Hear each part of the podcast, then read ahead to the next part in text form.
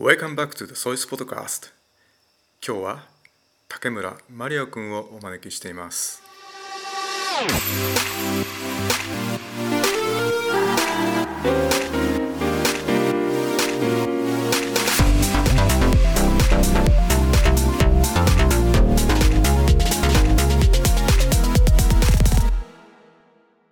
こんにちはこんにちは。よろしくお願いします。マリオくんのはい卒業プロジェクトについてすごく興味があるんですけどもどうしてそのプロジェクトを始めたんですか？僕はその11年生の時に SDGs っていう授業を取ってその時にちょうどコロナパンデミックの初期だったので学校内でそのマスクの着用とアルコール消毒をした時とそれらをしない時でどのように感染率が変化するかっていうのを知りたかったので、まあ、実際にそのプログラミング言語を使ってグラフ化してでみんなに伝えるポスター発表で伝えるってことをしました。で、えっと、今12年生で取ってる卒業プロジェクトっていう授業はその11年生の頃に取ったテーマと関連している新たなテーマを選んでそれについてさらに深く研究するっていう授業なんですけども今回前回のテーマを振り返って思ったのが、まあ、この約1年半経ちまし経った今そのすごいコロナパンデミックの状況も変化いい意味でも悪い意味でも変化して、まあ、悪い意味だったら感染者数は全体的にまだ上がってる傾向にあったりとかで、まあ、いい意味いい意味ではやっとそのあのコロナワクチンの接種が開始したことなどあるんですけどその学校本校で一度もクラスターが起こらなかったことに、ま、気づきましてその本校とは別に別の他校とかではあのかなりクラスターが起こった事例を、ま、インターネット上であの見かけたのでその本校と他校の違いをまず求めて、ま、分析してで実際にどのような対策がどのような効果を、えーまあ、発揮したのかについて、えー調べたかったので、まあ、今回のテーマを最終的には論文っていう形で、えー伝えようと思っ思ったからです。はい。他の学校でね、えークラスターが起きてるという事実はどんな様子なんですか？まあ、最初はニュースであまり学校の学校で起こったクラスターなどは報道されないどっちかというと飲食店で起こったクラスターなどそういう病院などで起こったクラスターをよく目にするんですけども、まあ、実際に今リサーチを始めたとともにあ結構起こってるんだなって。でそういう結構大規模なあのもう本当にクラス全の全員が感染したりとかあるクラブ活動の、えーメンバーがもうみんな感染したりとか結構本校でああの見られ幸い見られなかった結構大規模なクラスターが起こってるんだなって感じ始めました。まあ、あの主な原因を調べていくとやっぱりそのある学校がまとめていたきあの資料では、まあ、教室のあの換気がしっかりみんなはマスクつけているけれどもすごい換気せずにソーシャルディスタンスをその全然離れずに話したりとかクラブ活動ではしっかり対策をとっていたが、まあ、スポーツ大会先の合宿でワイワイ騒いでもうクラスターが起こったりとか結構僕からしてああまあそりゃそ そのような 行動を取ったらまあ感染するわなって思うんですけどもやっぱりそこは本校でのかなり早い段階からのコロナ対策とか生徒一人一人の意識がやっぱり高いんだなって、まあ、思わされました。はいまあ、いくつか今のところ事例を、えーまあ、見つけたのでその主な理由、まあ、原因を、まあ、並べていくとやっぱりそのクラブ活動のえ指導教員と生徒からまあ陽性反応があの出たにもかかわらずそのまま、まあ、風邪だと勘違いしてえー活動を続けたと。でそのやっぱりクラブ活動って同じ更衣室を使ってあの服をあの着たりするのでやっぱりその密閉した空間ですぐ感染が広がってクラスターになったりとか、えっとまあ、先ほどもちょっと言ったんですけどスポーツ大会先での合宿所で、まあ、大規模のクラスターがあったっていう事例もあってそれはまあ滞在中の宿泊施設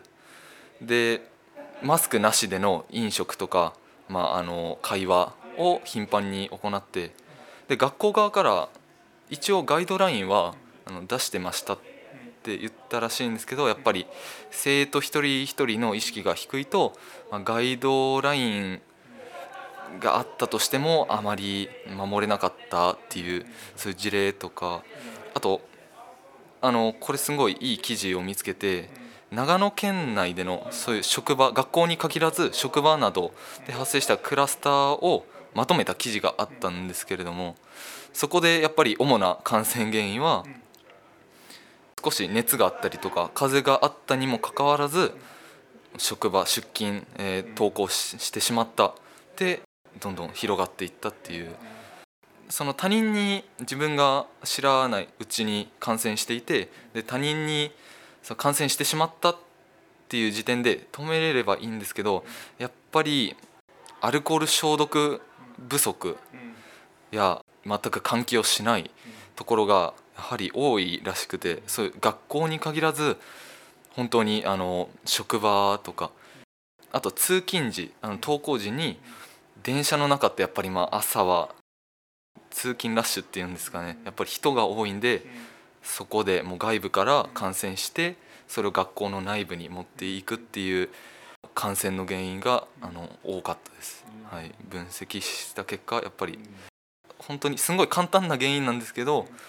もうそういう簡単な原因から本当に大規模のクラスターは発生するっていうのを実感しました、はい、マリオ君が言ったように一人一人が責任持たなきゃいけない自覚を持たなきゃいけないっていうことなんだけど例えば週末に友達とどこかに遊びに行きましたなんていうのがあるよね。そういう場合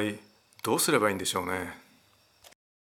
とやはりまあ学校側からもして、まあ、生徒がその教員とか学校の目の届かない場所で、まあ、マスクなしの飲食とかそういうクラスターを起こしかねない行為をした場合やっぱりまあが学校側から何もできないと思うのでそこはあのやっぱり学校にいる時にしっかりとそのやっぱり一人一人自分を守るのはやっぱり自分なのでで自分の周りの人に守られつつ自分もあの守るっていうそういうなんだあの因果関係っていうんですかねそういう関係を保たないとやはりコロナウイルス、えー感染対策は、まあ、なかなか伸びないというかあの持続できないと思います。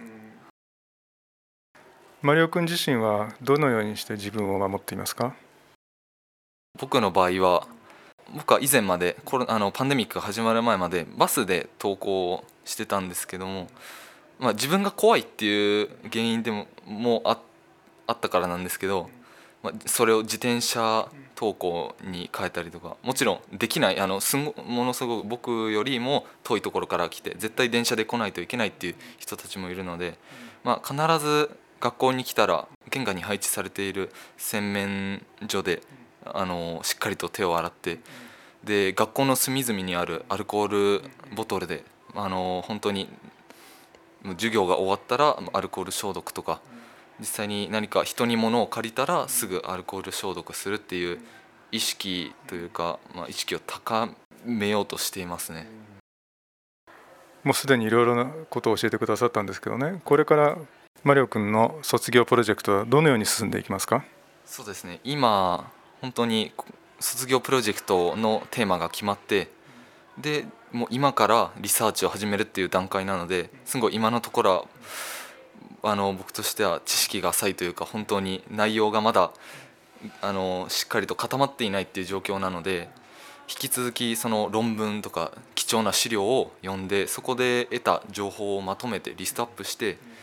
であのまあ、今後もその学校関係者とインタビューを行って、まあ、実際に学校がどのような動機でどのような対策を取ったのか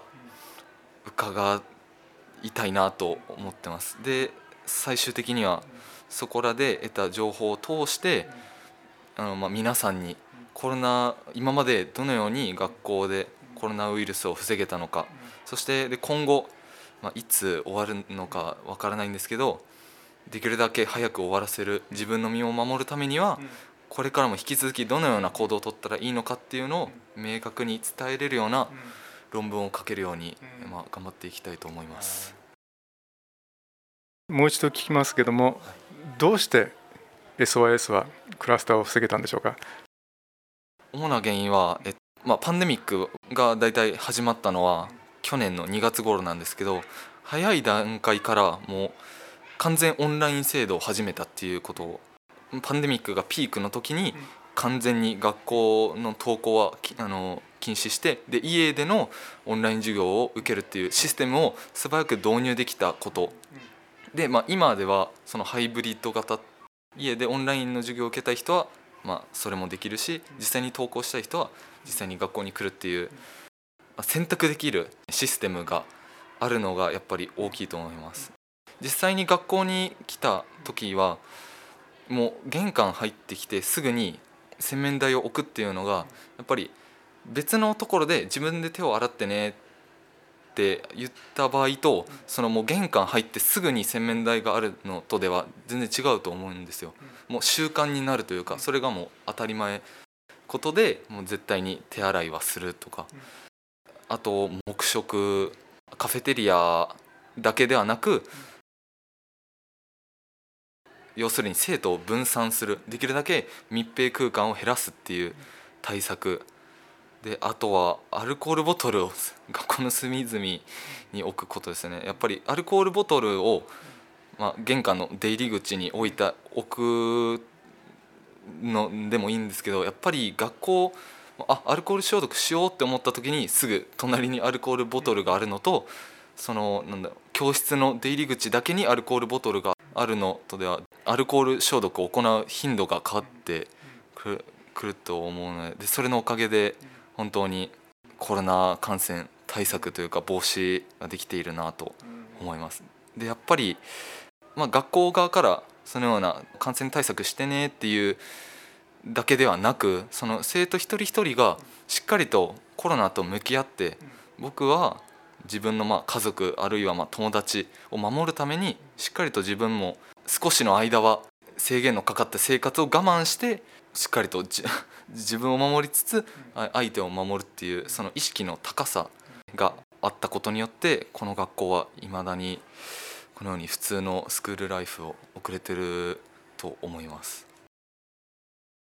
COVID から私たちが得たものあるいは予想に反して何か私たちにとって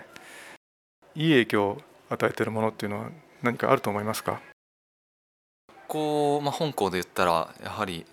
その今まで一回もなかったこういう緊急事態にすぐ対応できるような学校なんだなってコロナウイルスのパンデミックがあったことによって気づいたのとやはりま世界中でもすごい今までこんな緊急事態すぐになって